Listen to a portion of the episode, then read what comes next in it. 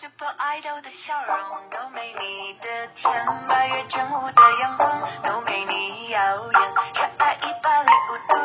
的你，滴滴青春的蒸馏水。呃，各位观众大家好，欢迎来到与你在空中相会的成大一零九社会企业读书会哦。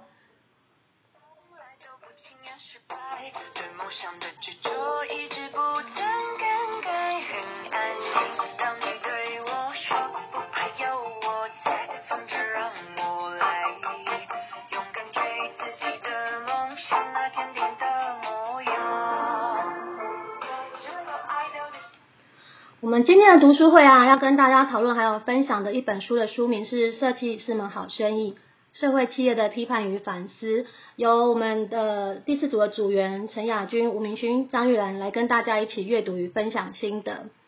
这本书是在二零一八年十一月由时报文化出版的书籍，那作者的名称是徐佩兰，他是用批判角度深入社会企业的本质进行剖析。呃，他提出的论点是，将社会问题商品化是并不能解决任何问题，甚至可能仅是靠着社会企业来盈利。作者他是带着质疑的角度，带领读者来解读现今的社企案例。我先简略的介绍一下作者的背景。呃，他是政治大学新闻系毕业，曾就读世新大学社会发展研究所。大学时期，他曾参与了是学生运动哦，因此他发掘了自己对社会议题的热情。他喜欢跨领域批判性思考，他关注社会行动、贫穷与发展、社会企业的议题。呃，曾经是苦劳网的记者，现在是一位自由撰稿人，然后也目前一直持续在他的社群 FB 上面发表文章。啊，这本书它是在二零一八年的年底哦，是在呃二零二零一四年行政院公布社会企业行动方案，三年内投入一亿六千万培育社会企业的方案执行后，再宣布加码于二零一八到二零二二年投入八十八亿元亿元的大力扶植社会企业成立的背景之下所发行的一本书。嗯，在当时啊，在社会上是一片正面风气之下所推出的批判性与反思社会企业的论述。这本书已经出版了超过两年，我们也可以借由资讯的爬书，找到许多阅读此本书的读后心得。那像是名作家楚世颖于公益交交流站所写的推荐序，它内容也提到这本书是鼓励大家重新思考社会问题真正需要的能力、使用的逻辑以及必须具备的态度。对于正在想要创建社会企业的梦想家来说，是一个难能可贵的提点。那楚世云他对其实对于此本书的结语是说，社会企业并不是解决社会问题的万灵丹，是将社会问题商品化，也不等于解决社会问题。另外，网络评论员于梦欣也提出，这本书除了让社会企业的图像更清晰，更重要的是跳脱了常见框架的争论，可以深入浅出的看制度安排的内涵。对解决社会问题的实践者来说啊，可可以比对自自身解决方案的设计进行更多思辨对话。哪怕是本书批判对象的支持者，或许也可以从对立面的思考有所领会。我们从上面两位精彩的推荐内容来看，这本书的主动思考与批判思考，能够给予我们在社会企业的理解，能够更深度的与反向的方式来想，啊，协助我们以宽阔的角度来认识这个议题哦。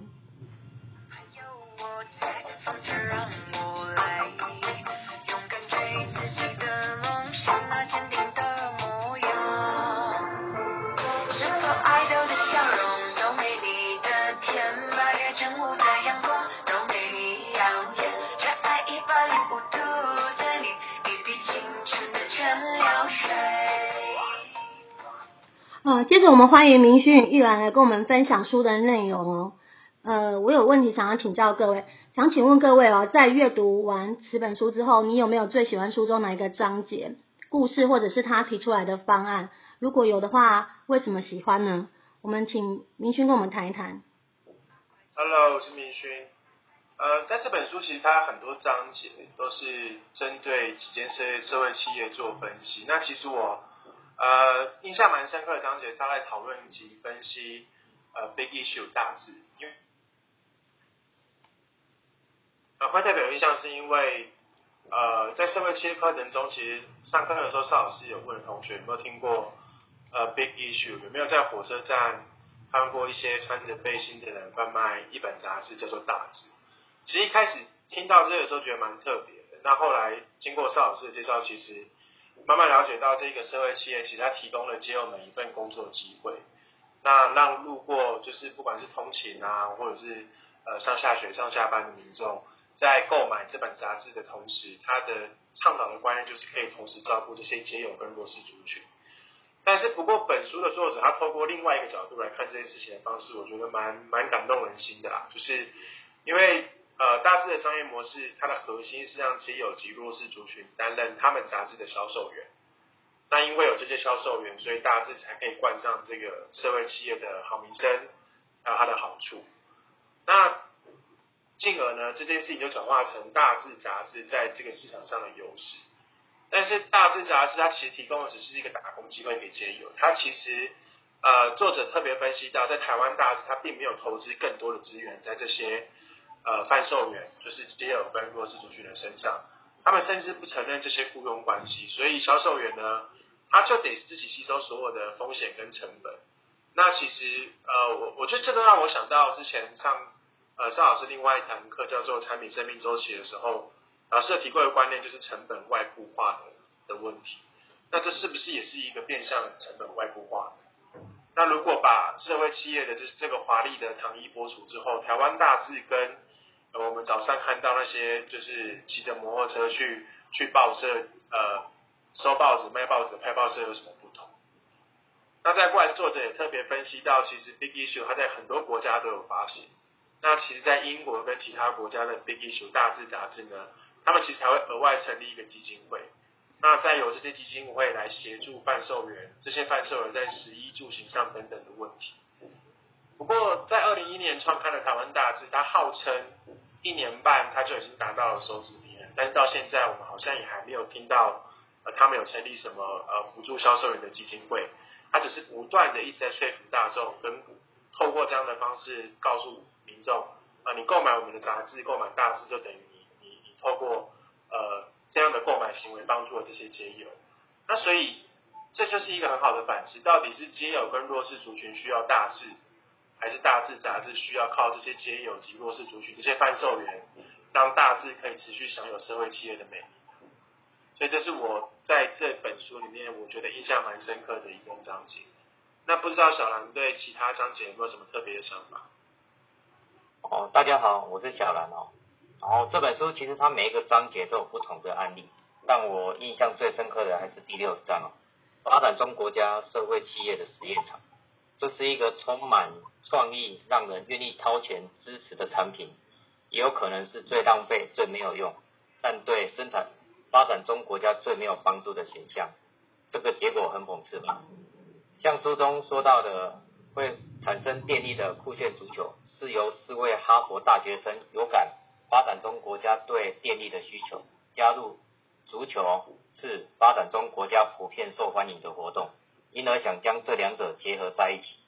一般人听到这里会觉得，哎，踢足球有三十分，又可以提供三小时的照明，这是一个多多么很好的社会企业跟想法。但若继续了解故事，发明者他成立了贝特许游戏，并在知名的募捐平台发起募捐。甚至在一个月内募得九万两千美元，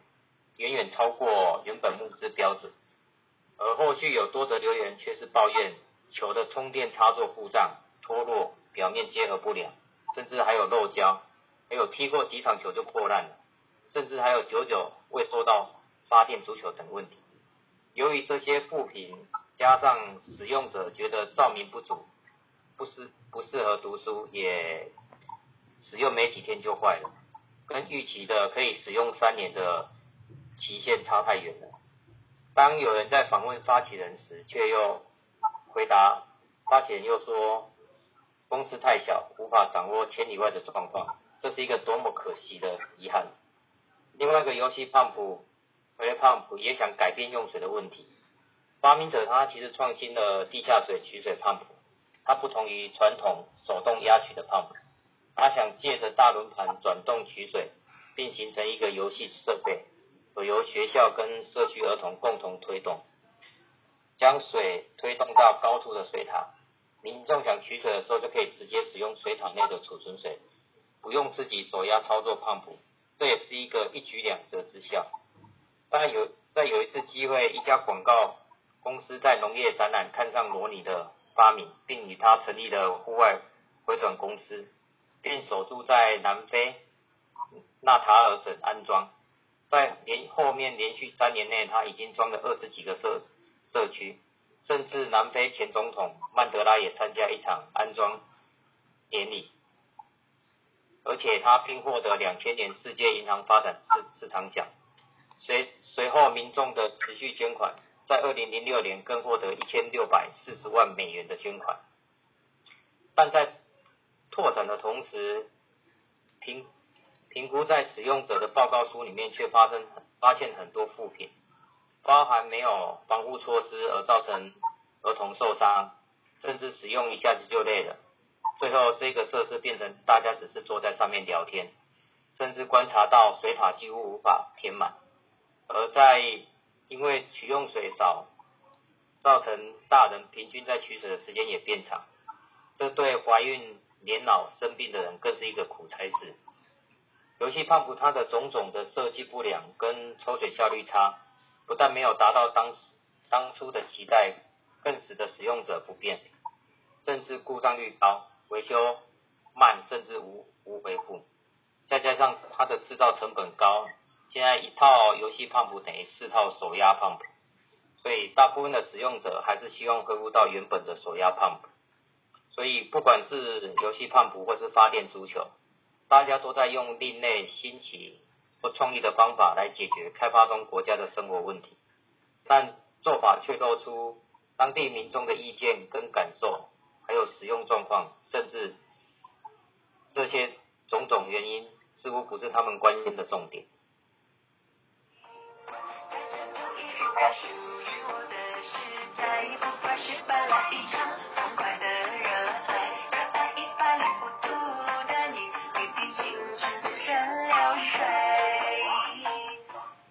我们谢谢明勋跟远分享最喜欢的章节及他们很有他们认为有趣的部分哦。接着啊，我们来讨论一下有关于盈利的定义跟你的认定。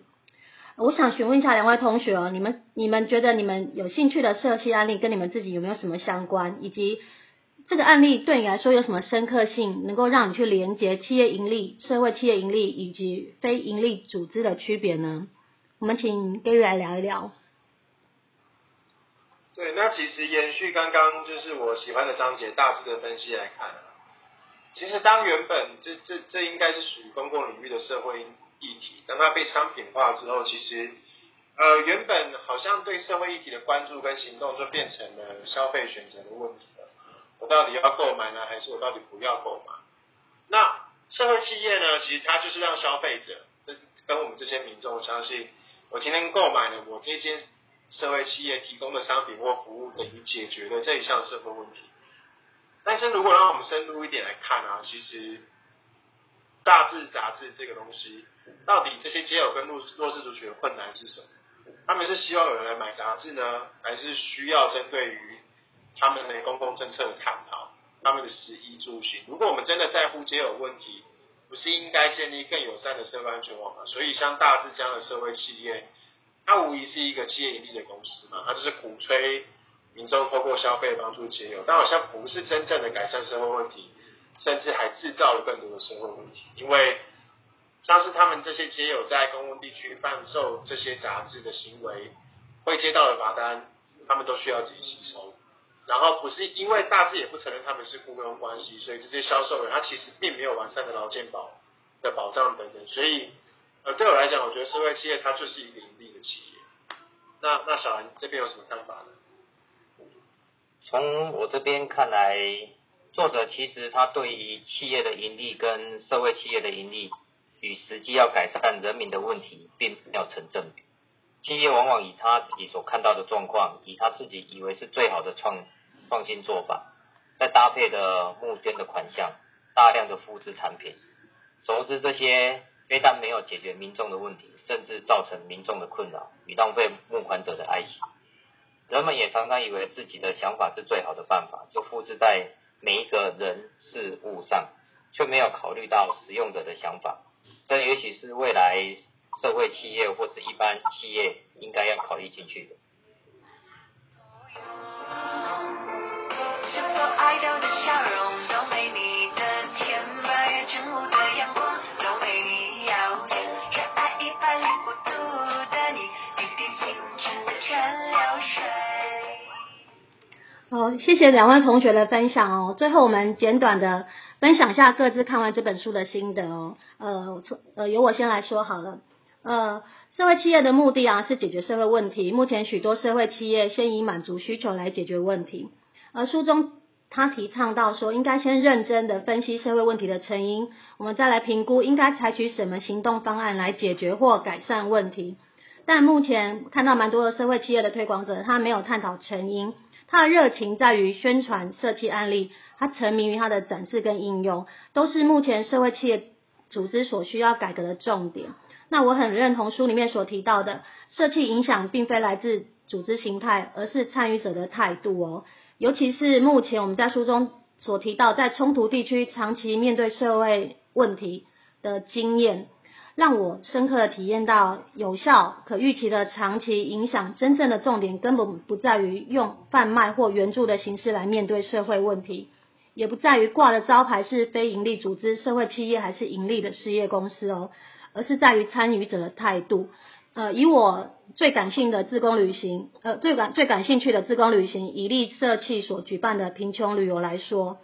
它并不是以窥视的角度来见证他人的痛苦，而是以扩展自己视野的角度来认识与理解跟我同处在一个地球上生活的人的差异哦。透过最直接的劳动与互动来增进彼此的同理，真正的理解贫穷形成的背景环境啊，例如像是种族问题或是城乡发展问题所造成的，并不是以观光的方式来助长演出贫穷的情形发生。它不是一趟玩乐旅程。而是发现世界上有许多需要被关怀的角落。以上是我的心得，那我们请 Gary 分享一下他的心得。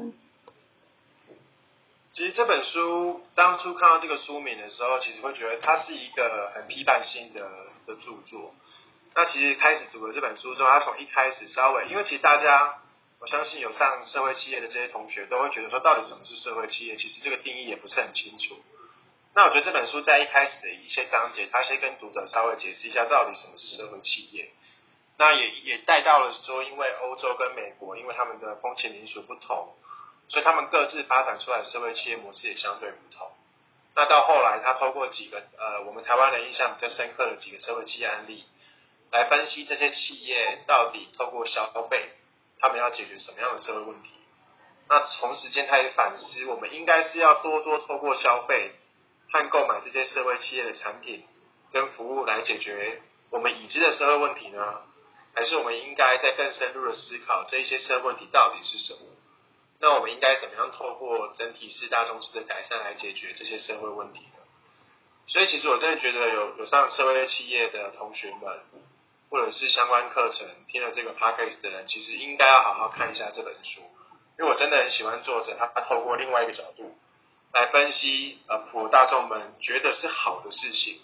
那他也透过一些挑战式的问答，让大家知道我们所面对的到我们到底我们所面对的社会问题是什么，那我们应该怎么样保持正确的态度来持续改善社会问题？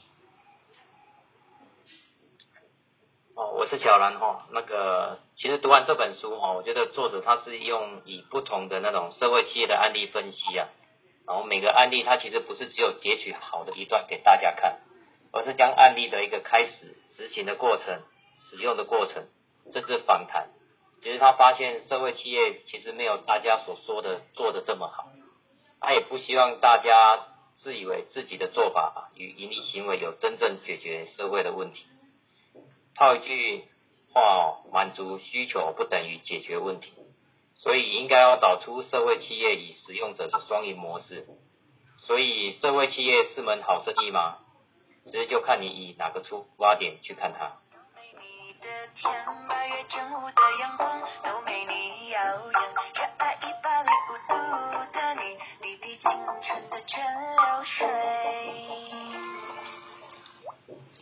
呃，这本书啊，他批评社会企业相较于其他正向鼓励的书，说出了许多黑暗及敏感的议题哦。尤其可能颠覆一般人，甚至本身在社会企业的相关从业人员保持着做好事的心态，也许引起了许许多正反两方的争议哦。但我想他所提出的社会企业与一般企业并没有本质上的差异。而满足需求不等于解决问题的观念，也是我们所认同的想法。呃，以上为第四组于《设计师们好生意》这本书的读书心得，我们都推荐同学能够有机会去阅读这本书。啊，谢谢大家的聆听。谢谢大家。